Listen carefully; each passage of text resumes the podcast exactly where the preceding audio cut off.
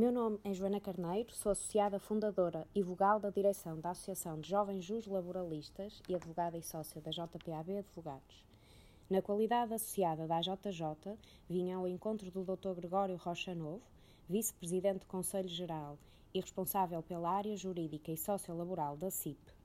Dr. Gregório, olhando para as últimas alterações à legislação laboral, a Lei 73/2017, que reforça o quadro coletivo para a prevenção prática da prática de assédio, e a Lei 14/2018, que altera o regime aplicável à transmissão de empresa e estabelecimento, eh, também conhecida por Lei Altice, bem como a reforma laboral contínua, que resulta evidente dos vários diplomas de proposta de alteração ao Código de Trabalho, salvo erro, cerca de 17, dos quais se tem distinguido a proposta de lei 136 13, apresentada pelo Governo em junho de 2018 e aprovada na, na Generalidade, é correto dizer-se que as mesmas resultam da concertação social?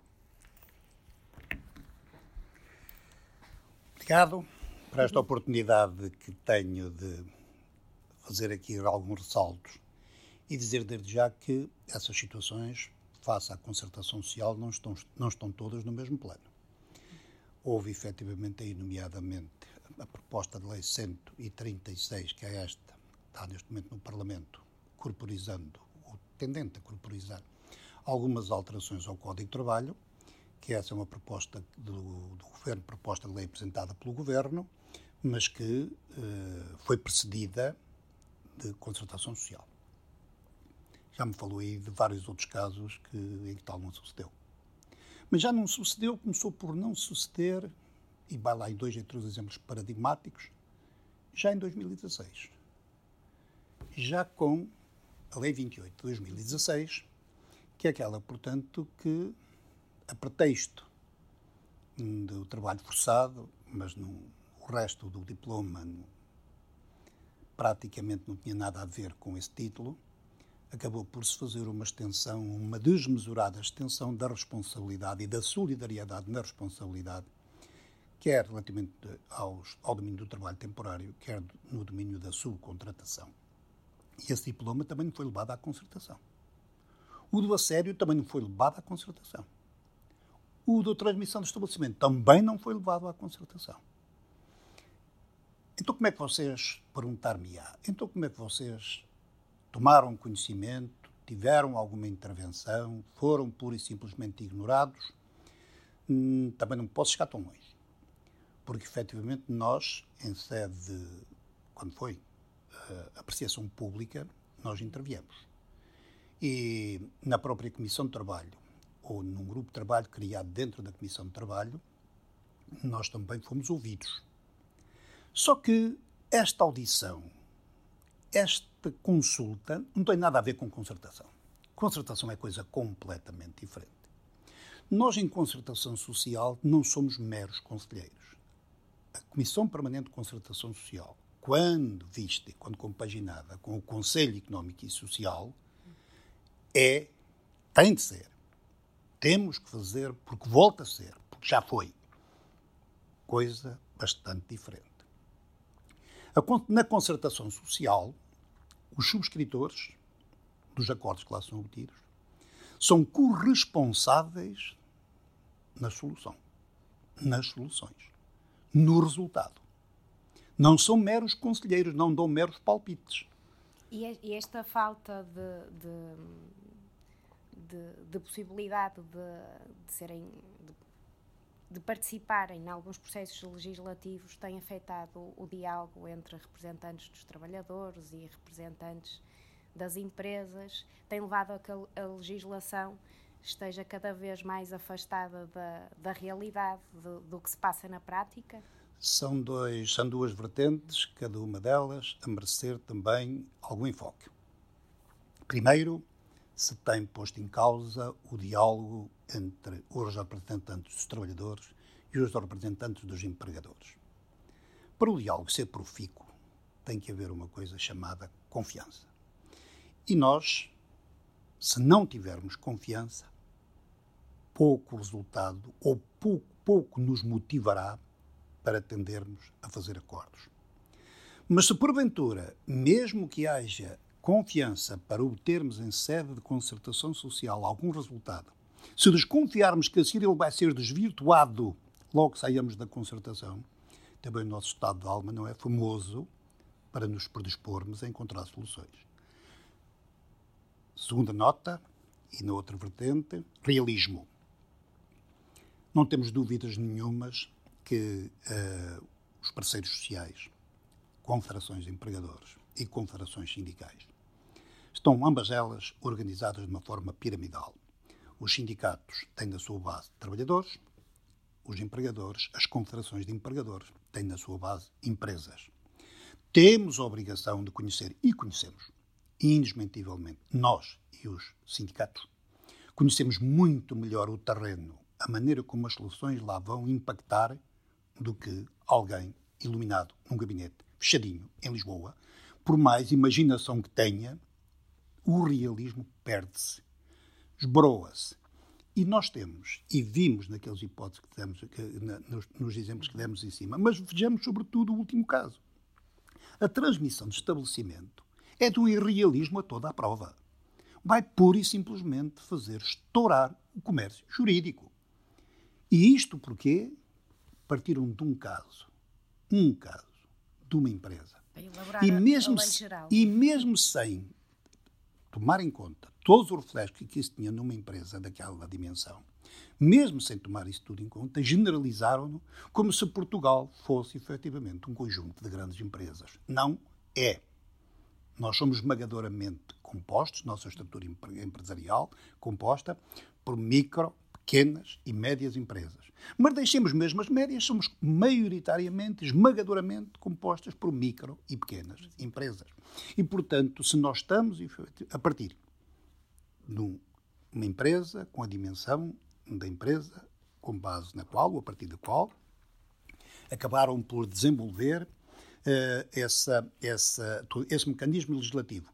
Temos hoje, inequivocamente, segundo o juízo que faço, ali um instrumento que, se porventura não existe ou não, não, não houver bom senso, quer da parte da ACT, quer da parte dos próprios tribunais, em fazer algum ajustamento, alguma interpretação corretiva, algum, algum, algum impor algum realismo, perfeitamente convencido que vai ser, iria ser, vai ser, se porventura esse realismo não, não for imposto, vai ser uma catástrofe para uma boa parte do negócio jurídico que nós devemos, a ordem jurídica deve preocupar-se por fazer fluir e não propriamente por entravar de toda e qualquer maneira. E para terminar, Dr. Gregório, qual é o entendimento da CIP quanto ao regime de sobrevigência e caducidade da Convenção Coletiva? Uh, Arménio Carlos, que também já, já, já, já falou para a JJ neste molde de, de podcast, diz que o legislador tomou partido pela parte patronal ao estabelecer a caducidade dos instrumentos de regulamentação coletiva. Uh, nós temos primeiro que saber já se a caducidade foi aquela catástrofe, aquela Damastor, para que a intersindical, nomeadamente, apontava. Sabemos que não. Nós temos centenas de convenções coletivas. Até hoje, desde 2003 a 2019, foram publicados 44 avisos de cessação de vigência. Desses 44 avisos de cessação de vigência, perto de 20 das convenções que foram, que caducaram por força da publicação dos avisos de cessação de vigência, já foram renegociadas e, portanto, estamos perante um universo não da dimensão, como eu digo, catastrófica que as estruturas sindicais, mormente a intersindical, apregoava. Mas mais do que isso, a caducidade surge num contexto em que nós tínhamos o princípio da sobrevivência eterna, em que as convenções permaneciam em vigor até serem substituídas por outras. E, portanto, havia convenções que pura e simplesmente não se mantinham intocadas praticamente só se alteravam as tabelas salariais e mais uma outra cláusula de expressão pecuniária. Se mantinham intocadas, porque o imobilismo levava a que tudo aquilo que se tornava necessário ajustar não fosse ajustado porque podia trazer algum inconveniente a uma das partes. Ora, este imobilismo, é foi com este imobilismo que se quis romper. Mas também se quis romper com outra coisa.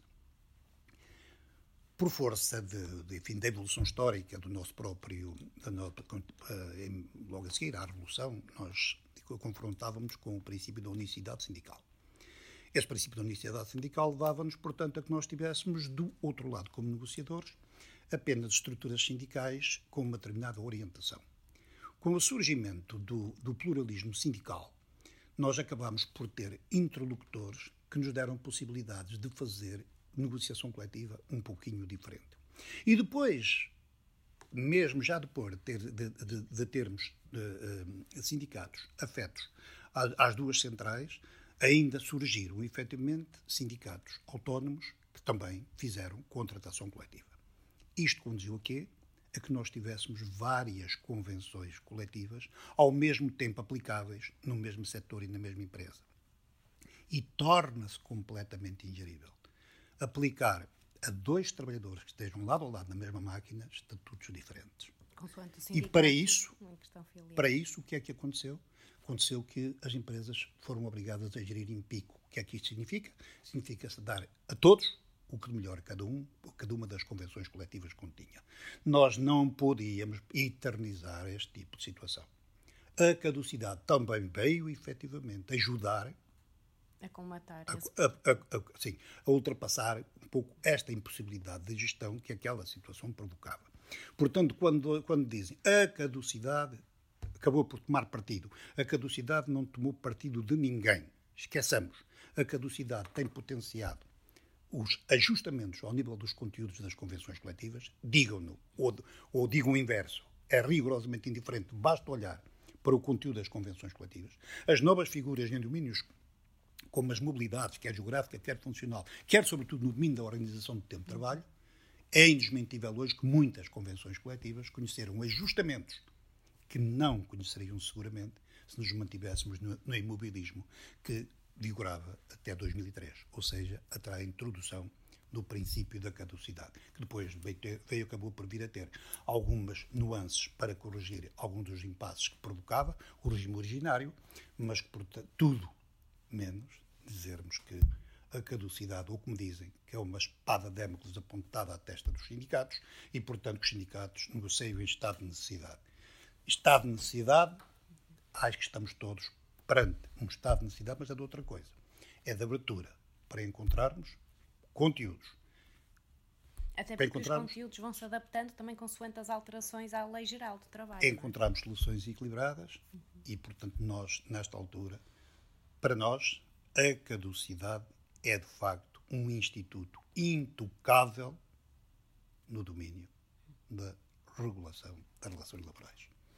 Por fim, doutor Gregório, eh, relativamente à proposta de lei 136, 13, eh, eh, que aguarda agora a discussão na, na, na especialidade, o que, é que, o que é que nos pode adiantar?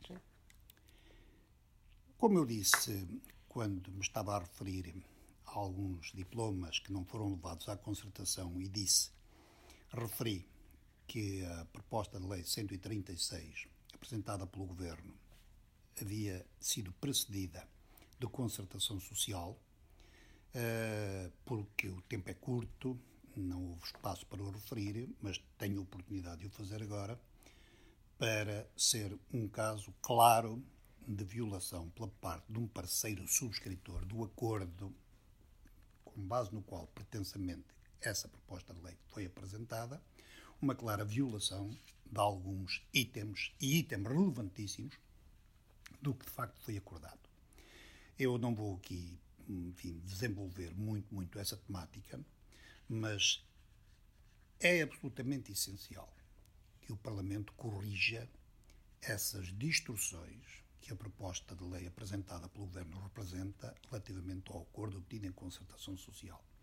Em domínios, para não ser muito desenvolvido, como a caducidade e, nos casos de extinção da associação empregadora ou da associação sindical, que é um novo, uma nova forma de caducidade que está prevista na proposta de lei, não é? Para, para além daquelas que já estavam, salvo erro, no artigo 502. É uma nova forma é uma explicitação. Uhum. E, vai uma, e, e a, a, explicitação, nos termos em que é feita, distinguindo os casos de extinção voluntária extinção não voluntária, leia-se judicial, e dando a extinção voluntária como consequência a pulverização da convenção coletiva, do contrato coletivo, em acordos de empresa, para nós essa solução é inconstitucional, inequivocamente, viola clarissimamente a autonomia dos outorgantes, quando as empresas se associaram em associações, e foi com as associações e as associações que deram legitimidade para otorgar o, instrumento de convenção coletiva que queriam que lhes fosse aplicável, primeiro, viola a autonomia, segundo, um contrato coletivo não é um somatório de acordos de empresa, é coisa completamente diferente, obedece inclusivamente a desideratos bastante diferentes. Um contrato coletivo, entre as várias virtualidades que tem, também serve para potenciar a lealdade concorrencial. As empresas têm igual, igual, uhum. igual ponto de partida no que respeita a obrigações neste domínio. Um acordo de empresa, pura e simplesmente, pá, esse, esse vetor ou essa vertente passa-lhe ao lado. Eles não têm que estar a preocupar-se com lealdade concorrencial com ninguém, uma vez que, efetivamente, o âmbito da convenção, acordo de empresa, circunscreve às quatro paredes da própria empresa. Uhum. E depois também era um instrumento completamente desnecessário. É completamente desnecessário porque, se porventura fosse conforme nós desenhámos em sede de concertação social, que era preciso evitar a utilização indevida da extinção da Associação Social Sindical ou Empregadora, com o fito, com o objetivo, com o desiderato de promover a caducidade da Convenção, se se provasse efetivamente que a extinção tinha, tinha sido procurada, tinha sido deliberada com esse objetivo, estaríamos clarissimamente perante uma situação de fraude à lei. Claro. Ora, se perante uma situação de fraude à lei, estaríamos perante um caso de nulidade da deliberação. Não precisávamos estar agora para aqui a multiplicar isto e, sobretudo, criando um quadro fáctico de onde, se calhar, pá, ninguém mais consegue sair. Uma empresa com quatro ou cinco trabalhadores, como é que sai daquele acordo de empresa? Nunca mais sai. O mecanismo da denúncia, o mecanismo tendente à, à caducidade, é um mecanismo que leva tempo, implica fases de negociação, implica todo um conjunto de, eh, de, de, implica toda uma organização que as microempresas não têm, pura e simplesmente. Portanto, pura e simplesmente, essa foi de facto uma falha, e uma falha gravíssima, do governo, onde ele clarissimamente violou o acordo. Também violou o acordo na escolha de convenção aplicável, porque nunca no acordo se disse, se ventilou, ficou, quando, quando é que efetivamente a revogação pelo trabalhador da escolha da convenção, porque tenha optado em escolha, que é possibilitado pelo artigo 497, nunca, efetivamente, esse assunto foi discutido, sequer ventilado, de molde, dos moldes em que o Governo agora o pretende fazer, quer com, com uh, atribuir-lhe efeitos, a essa revogação, efeitos imediatos, deixando as empresas completamente penduradas, muitas vezes incapazes, impossibilitadas, impotentes para, para corresponderem às, aos prazos. Nomeadamente em termos de gestão de recursos humanos. Em termos de gestão e em termos da própria satisfação, em termos temporais, para, dos compromissos que assumiram.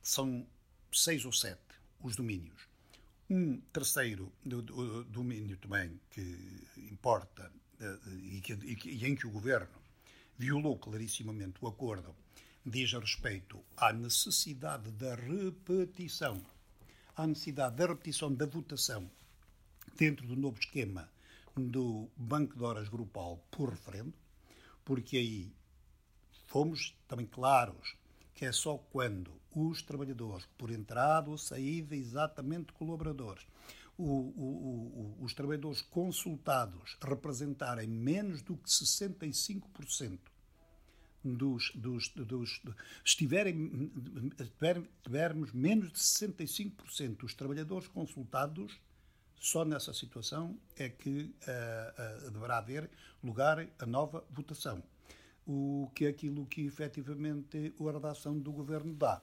Diz que pá, sempre que, relativamente à totalidade dos trabalhadores, e agora a expressão do governo, atualmente existentes, não, sei, não sabemos de todo o que é aquele, que é aquele termo atualmente, se os 65% se vê minuto a minuto, sempre que se entra ou sai um trabalhador, se é uma realidade completamente mutável, cria-se ali um quadro que nós, que nós queremos, que nós quisemos deixar objetivado para ter certeza e segurança, deixa-se o quadro da maior insegurança e da maior incerteza.